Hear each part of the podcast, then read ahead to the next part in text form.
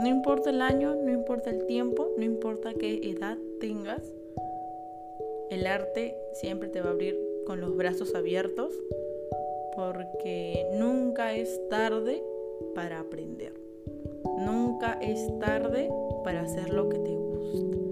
Hay actores, actrices, danzantes, bailarines, de todo, que han comenzado a los 30 años con hijos, casados, solteros, divorciados, viudos, viudas, lo han logrado.